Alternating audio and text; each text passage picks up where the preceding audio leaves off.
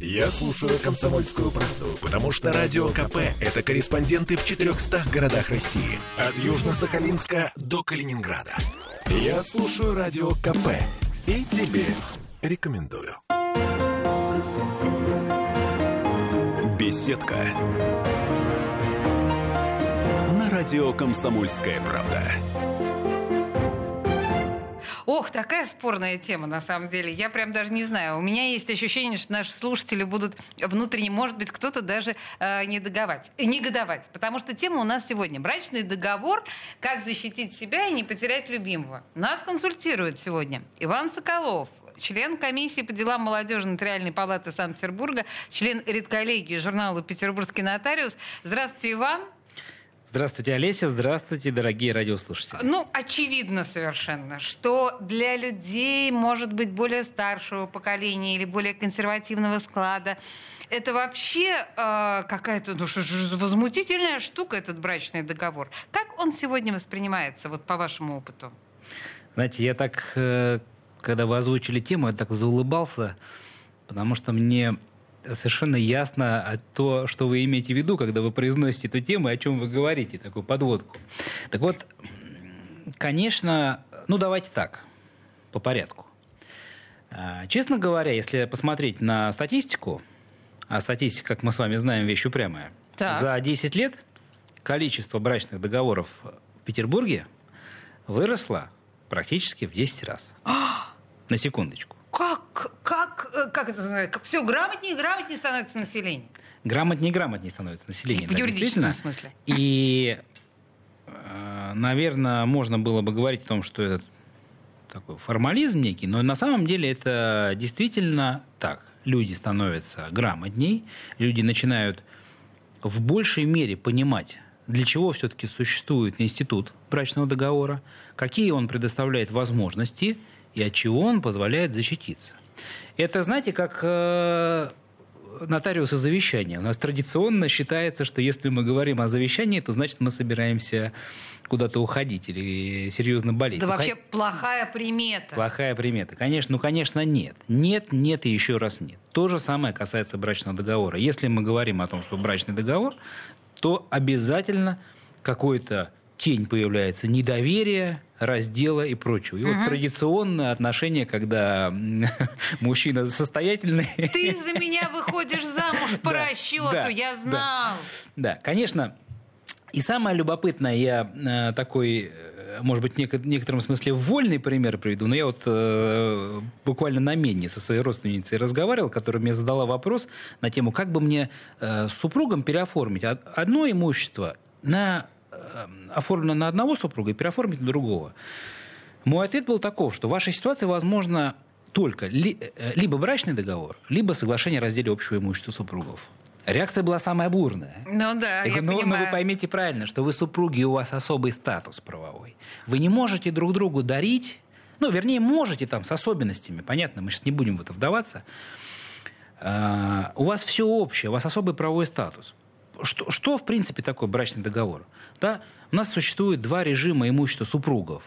Это законный и это договорный.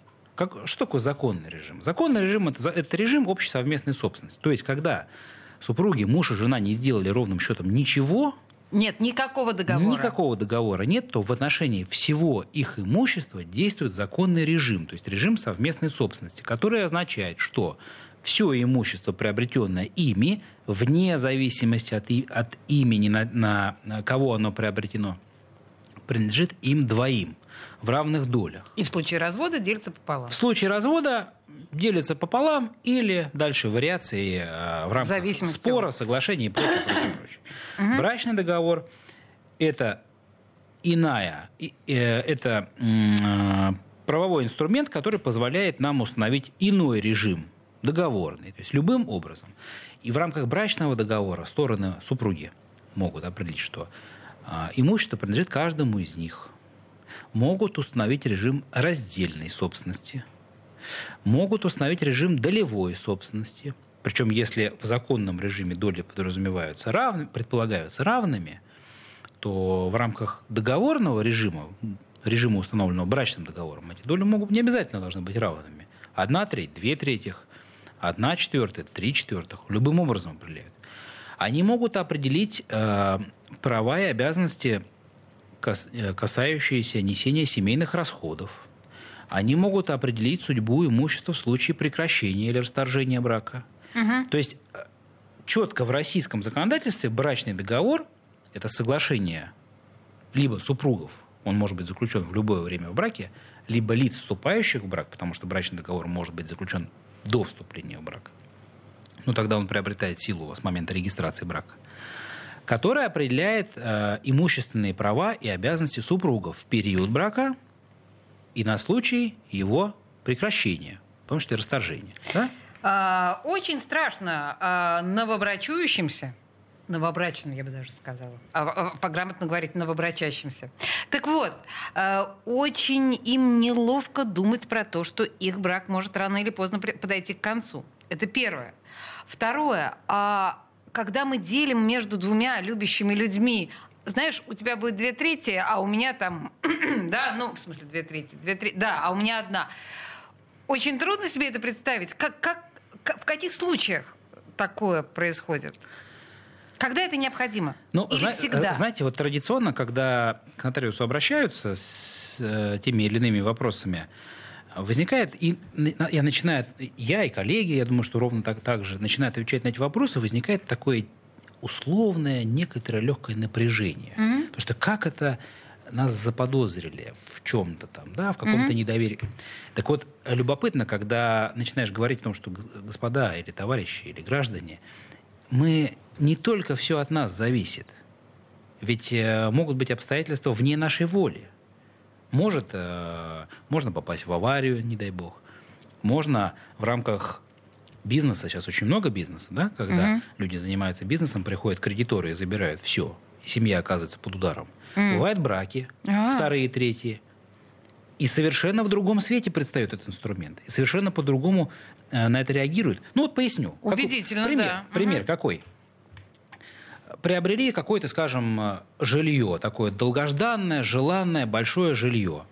А при этом один из супругов занимается там, э, скажем, высоко рискованным бизнесом, в котором есть риски, в котором есть обязательства.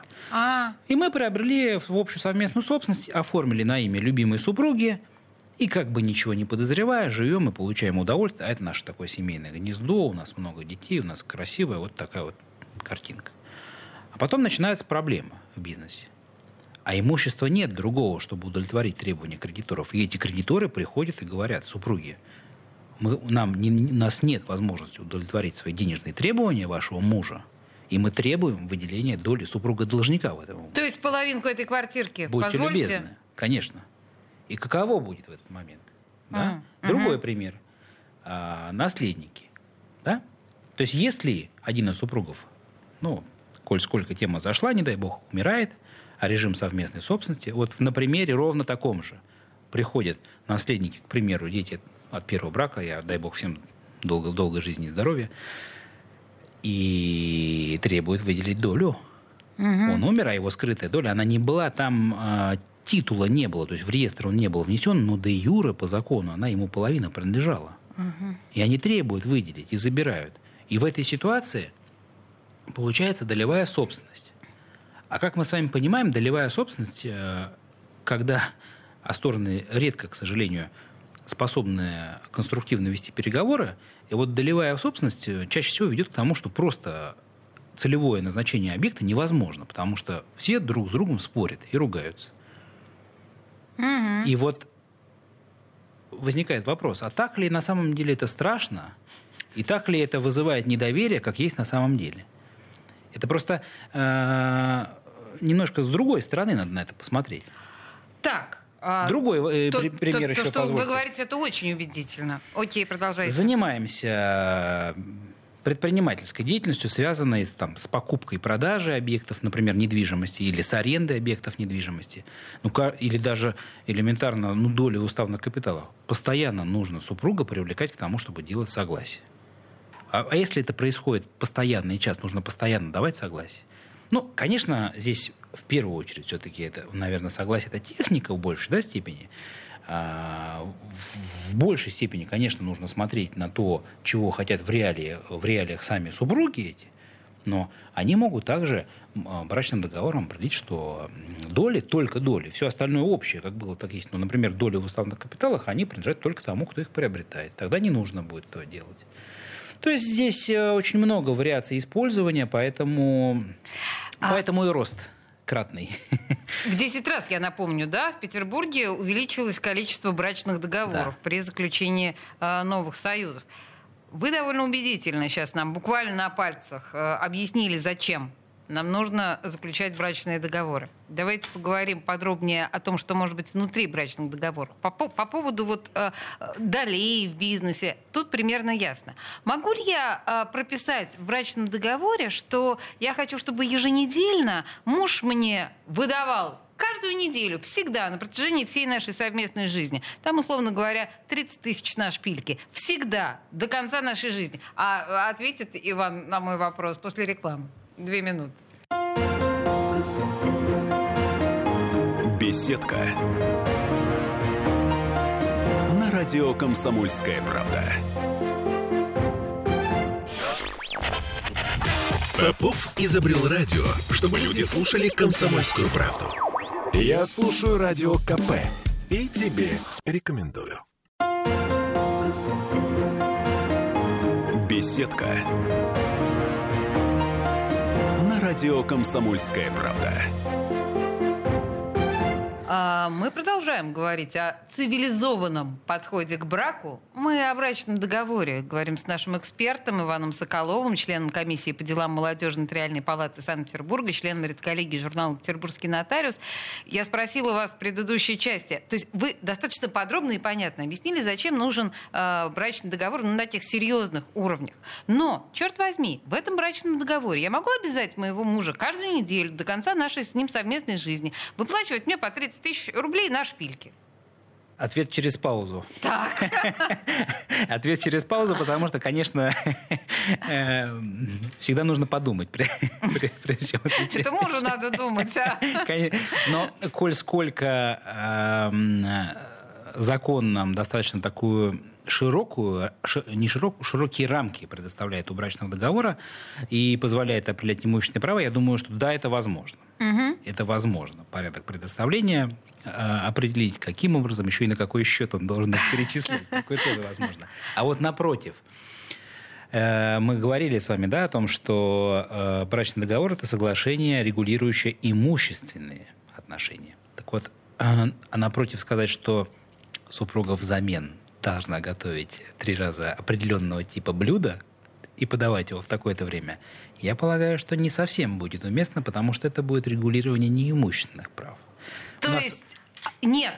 Думаю, нет. Нет ну вот думать о том, что, э, я не знаю, супружеский долг э, исключительно четыре раза в неделю по утрам, э, любые другие, там не, при, не приход тещи да. каждую неделю, да. это все не прописать. А, это, знаете, такое стереотип, наверное, в каком-то смысле навеянный э, зарубежными фильмами нам о том, что брачный контракт это соглашение там подносить тапочки, готовить определенное блюдо и прочее, прочее. И не заводить Ро- собаку. Российское право такое в этом смысле более, наверное, консервативное и строгое. Оно говорит о том, что регулирование имущественных прав и обязанностей, да? Что Прежде всего имущественных. Да. И я хотел бы еще дополнить здесь и сказать, что вот Э, в брачно-семейных отношениях э, есть условно, есть несколько групп отношений. Вот группа общая, брак и семья, да, а там такие подгруппы своего рода. И вот э, подгруппы – это регистрация расторжения брака, первая. Вторая – это имущественные отношения супругов, то, о чем мы сегодня говорим. Третье – это порядок общения с детьми. И четвертое – это алиментные обязательства – и замечу, что каждая из этих групп, она самостоятельна. Поэтому нельзя в брачном договоре определять, как предоставляются и в каком размере алименты на детей – Важный вопрос. То есть мы не можем прописать, если мы с тобой разойдемся, ты моим детям алиментов платить не будешь. Совершенно Или наоборот, верно. будешь платить в шесть раз больше. Совершенно, по нескольким соображениям. Во-первых, потому что разный субъектный состав, в смысле, угу. в смысле участники разные. Во-вторых, это предмет регулирования брачного договора другой, не алиментный. Это алим... соглашение о плате алиментов регулирует. И второе, что не очень-то, да и не, не очень-то, а в общем-то нельзя закреплять, это порядок общения с детьми. Потому что порядок общения с детьми это не имущественные отношения супругов. Угу. Это осуществление родительских прав и несение родительских обязанностей. И это тоже самостоятельная группа отношений, которая не должна быть смешана и включена в а, брачный договор. Иван, слушайте, естественный вопрос, который возникает в любом случае. Мы понимаем, что в начале отношений это одни отношения, уже спустя буквально год отношений это совершенно другие отношения, а после 20 лет совместной жизни это отношения третьи. И люди третьи, да, совершенно другие. Может ли каким-то образом в процессе жизни меняться этот брачный договор? Он же не может быть вот абсолютно законсервирован с тех юных лет. И да, и нет. Так. Почему, почему витиевато? Потому что нужно смотреть всегда на, конкретный, на конкретную ситуацию, на конкретный вопрос. Потому что есть условия, которые... Ну, вот, знаете, такое общее правило гражданского законодательства. Нельзя изменить и расторгнуть то, что исполнено. Угу. Вот то, те отношения, такая вот юриспруденция сухая в чистом виде, там, где обязательства, вытекающие из договора, исполнены или прекращены исполнением – и нельзя уже это поменять, то, что сделано. Да? Поэтому там, где мы точно брачным договором что-то делали, ну, скорее нет. А там, где мы говорим о том, что все имущество, которое будет нами приобретено впоследствии, будет принадлежать каждому из нас, ну, конечно, да. Потому что мы можем поменять определенные виды, типы имущества определить или установить режим совместной собственности. Это возможно, конечно. То есть и так, и так. В зависимости от конкретной ситуации.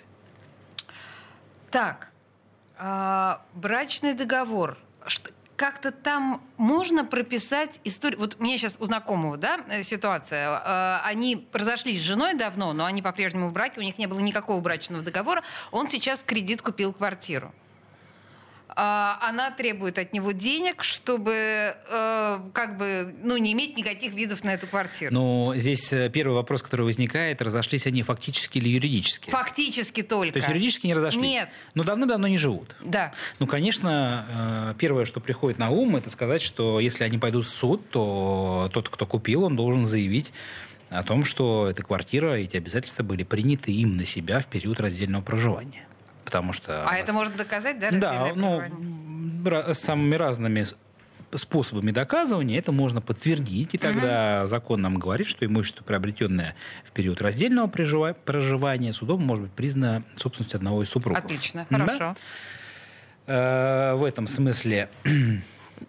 А во втором смысле не очень понятно, почему она требует. В том смысле, что что у них происходит? У них обязательства общие. Кредит выплачен или не выплачен? Нет, не, не выплачен. То есть он выплачивает. Да. У него есть э, объект недвижимости, да, обремененный да, ипотекой. Да, он в нем живет. И, и супруга ну, говорит, я откажусь от этой квартиры, а ты мне за это дашь там 500 тысяч.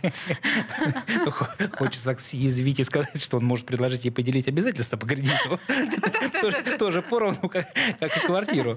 Ну, в общем, да. Слушайте, ну так или иначе, да. А, если мы говорим об ипотеке или кредитах, вот в случае брачного договора, как тут можно, конечно, это работает? Это можно разъединять. Можно разъединять. Э, здесь оговориться нужно и сказать, что, э, конечно, в зависимости от момента, когда мы угу. это делаем. Да? То есть э, в одной ситуации, если есть уже ипотека и обязательства, и мы заключаем брачный договор, то тогда, и это каждый нотариус разъясняет при удостоверении брачного договора, кстати, слово сказать, что брачный договор – это обязательная нотариальная форма, то есть только нотариус может его удостоверять. А. Между собой нельзя подписать. Понятно. Он будет ничтожный. Только нотариус. Только нотариус. Да. Он будет ничтожный, и ничтожный тот, который не влечет последствий юридических. Угу. Так вот, э, каждый нотариус разъясняет, что супруги должны, обязаны по закону извещать своих кредиторов, то есть тех, кому они должны, о заключении, изменении и расторжении брачного договора. Угу. Возникает логичный вопрос, что же будет, если не известят? А вот если не известят, то отвечают, как будто его нет. Брачного угу. договора, в смысле, угу. исходит из того, что все общее. И вот э, здесь от момента, если, повторюсь, ипотечные кредитные обязательства есть, то, вероятно, будут затрагиваться права банка и происходит ну, условный там, а, раздел в отношении этого имущества, угу. то нам неплохо было бы спросить банк в этой ситуации, что он думает на эту тему. Потому что, может быть, ситуация такая, мы, э, скажем так, нотариус при удостоверении может не видеть деталей тех, которые происходили в банке при одобрении кредита. Угу. А, возможно, банк учитывал платежеспособность двоих супругов. Да? Он исходил из того, что они в браке, работают оба, оба э, получают доход, и оценивая платежеспособность, он выдавал, исходя из дохода двоих. И тогда гипотетически, конечно, на практике маловероятно, но гипотетически возможна ситуация, в которой э, банк ссылается на существенные изменения обстоятельств для себя и требует досрочного возврата всей суммы займа. Поэтому ну, такие рисковые шаги, э, конечно, лучше не предпринимать, лучше поинтересоваться. А что касается того, чего нет на сегодня, мы можем совершенно спокойно определить, что э, кредитные и иные долговые обязательства, которые возникают у одного из или у двоих, они являются личными долговыми обязательствами кредитными и исполняются им за счет собственных средств. И второй супруг ответственность э, и обязательств по ним не несет. Угу. Принято. И еще один важный, наверное, вопрос. А брачный договор в суде можно оспорить? Ну, ну, У нас минутка осталась. минутка осталась, кратко отвечаю. А, а спорить можно всегда и все в суде. Но вопрос недостаточно прийти и сказать, что я не согласен, меня не устраивает. Это не основание. Основание – это нарушение закона и нарушение прав. Ага. Да? И вот э, специальные нормы, регулирующие брачный договор, говорят нам о том, что э, брачный, э, брачный договор, который ставит одного из супругов в крайне неблагоприятное положение, может быть изменен или признан судом действительным. Но, опять же, вопрос доказывания как и в любом другом действии. Оспаривать можно, в принципе, все. Вопрос Я доказанности просто... или недоказанности. Просто да, сложно доказать. Очень многие считают, что брачный договор это такая, ну, с точки зрения закона, фикция. Так вот, не фикция. Не фикция совсем. Не фикция. В суде это нужно еще доказать, что этот брачный э, договор можно каким-то образом э, корректировать. Спасибо вам большое. Смотрите, как... Да, интересно, на самом деле серьезно брачный договор. Это не просто Я, так. с вашего позволения, добавлю, серьезно не только брачный договор, серьезно, в принципе, любой документ. И э, так рассуждая, можно любой документ, знаете, э, довести до, до самых серьезных и позитивных, и негативных последствий. Поэтому вообще к, к юридической стороне, к документам нужно относиться крайне внимательно. Слушайте нотариусов всегда, да? Они плохого не посоветуют. В студии радио «Комсомольская правда» был Иван Соколов, член комиссии по делам молодежи Нотариальной палаты Санкт-Петербурга, член редколлегии журнала «Петербургский нотариус». Иван, спасибо большое. Олеся, большое спасибо. Беседка. На радио «Комсомольская правда».